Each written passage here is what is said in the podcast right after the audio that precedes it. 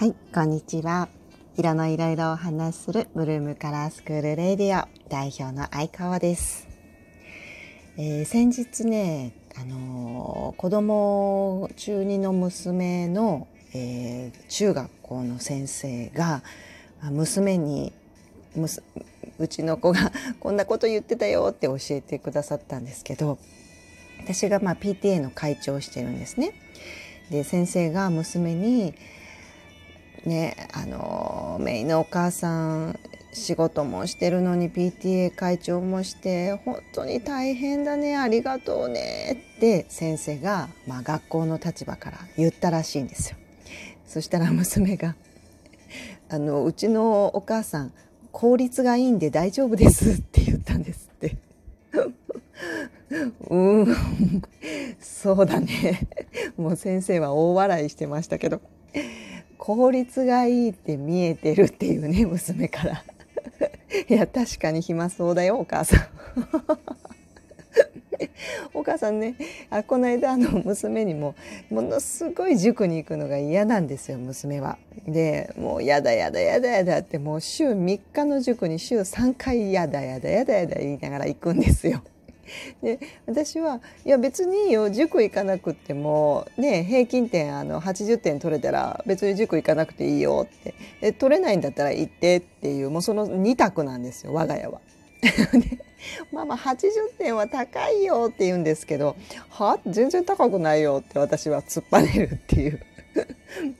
であそれどっちかだけどどっちかでいいんだよって別に行かなくたっていいからって言ったら娘がしぶしぶしぶしぶしぶしぶ塾に行くっていうその背中を毎週 3回見るっていうね。でもう塾に行くのが嫌だって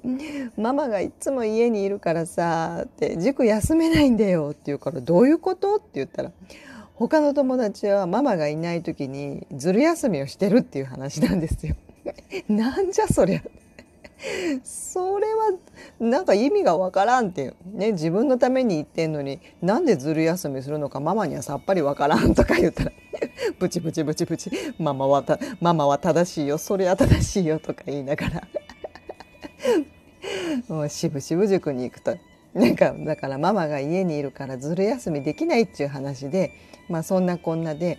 ママがなんかいつも暇そうにいつも家でいて効率がいいので PTA ぐらいなんてことないですよっていう話らしいんですよ。まあそうなんですよ。そうなんですよ。でそれは私にとっては大成功なんですね。あの前ラジオでも喋ったと思いますけど娘が0歳息子が3歳の時にこのき仕事をし始めたんです起業したんですよ。なのでもう3歳と0歳なんで仕事は毎日はできないわけですね。なので毎日はできないし、えーもう物理的にも無理おじいちゃんおばあちゃんの近くにいないしなので、えー週に4回あ週じゃあ違う違う月に4回働いて、えー自立できるような働き方をしようと、まあ、15年前に思ったんです。なので、えー最初からそのプランで仕事を進めてきているわけなので、えーそれができている今はまあ大成功なんですよ。なので娘が言うことはああまあよろしいよねちゃんとよく見ているよと 現実はよく分かってないと思うけど。ね、なのでまあ働き方改革と言われていますけどまあそれは何て言うのかな働ける人が働い何も考えずに働いてただけの形であって働けない人はそもそも最初から自分の働き方は自分でコントロールせざるを得ないはずなんですよね。うん、なので、まあ、私はそうせざるを得なかったからそうしてきたんで、えー今はあのものすごい暇家にずっといます リモートでできるしねでリモートでできるし、まあ、月に4回動いて、まあ、自分が欲しい金額の、えー仕事をしてるっていうことです。これね間違っちゃいけないですよ。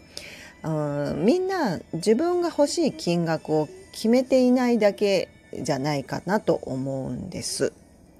ね、だっていくらでも欲しいじゃないですか私だって月に1,000万とか月に2,000万とか、まあ、あればあれでいいですがそうなると自分の時間は削られるし自分一人ではもちろんできないからあ大勢の人を抱えることになるし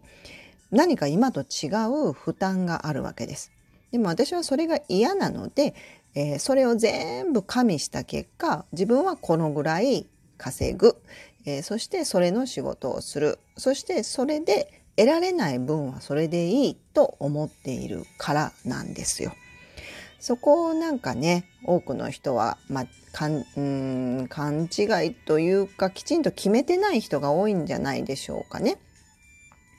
うん、それで人生設計ができるは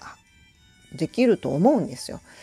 うんまあ、そんな私なのそんなこう母なので息子もそんな風に割り切って生きていて結構あ息子はまあ先生になりたいんですね。で中学校の先生にしようか小学校の先生にしようか幼稚園の先生にしようかって迷うぐらいどんな子も結構好きなんです幼稚園の子もね小学校も。でまあ最終小学校の先生に決めたんですけどあ散歩しながらね息子と散歩ウォーキングしながらすっごいかっこいいスポーツカーが走ってきたんですよ。でママあれいくらぐらいすんのって言うから、うん、あれ900万ぐらいするんじゃないとか言って、えー、めっちゃかっこいいなとか言うから、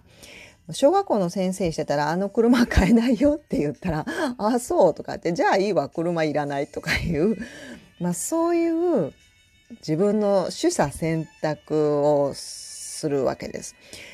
もちろん欲しいよ欲張ると欲しいしでも自分が何したいかどういうふうに生きていきたいかということが第一。で、えー、次に欲しいものあそれは手に入らないなら別にいいとかっていう取捨選択をする。それは何て言うのかな諦めではなくて、えー、選ぶ。自分で選ぶっていうことなのかなと、えー、思ってうん、いいんじゃない？でもさ株とかやってさ 一方でもうちょっと稼いだ方がいいよとかね。えー、母の、えー、横やりが入るんですけどね、まあ、今日はそんなことを思いました。働き方改革とかね、えー、みんなうーんいろんな人生の中で悩む期間があると思うんですけど私にとって大事なのは自分の人生はどうしたいか。何がいらなくて何が欲しくて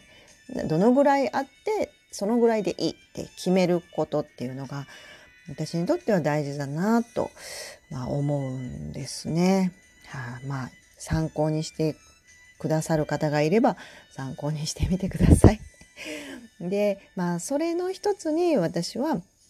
この色という仕事でカラーアナリスト、えー、パーソナルスタイリストという仕事で自分の好きで自分の心が豊かになるなという仕事で、えー、大部分の大きなものは得てるんです。なのでそれに付随してまあ収入が入ってくるという感覚ですね。こんな幸せな仕事してるんだからまあねそんな多くを望まないというか望んでもいいんだけどもまあまあ自分がこのぐらいっていうところで折り合いをつける。なので自分がこの今の仕事をしているっていうことで、まあ、大満足なんですよね。なので、えっと、うちですねブルームカラースクールには、えー、そんな人生を歩みたいなという方に来てもらいたいと思ってます。うん体を壊してね私も体を壊したこともあるのでえー、大体のことが、えー、アドバイスはできるかなと思ってます。えーと、もっとね今あの私たちのカラーアナリストの仲間を増やしたいと思ってるんです。ブルームカラースクールでそんな風なみんなで自分の生き方っていうところも一緒に考えていけるようなスクールにしたいなと思ってるんですよね。はい、今日は、えー、働き方改革についてちょっち真面目に話してみました。はい、えー、今日も聞いてくださってありがとうございます。今日はこれでおしまい。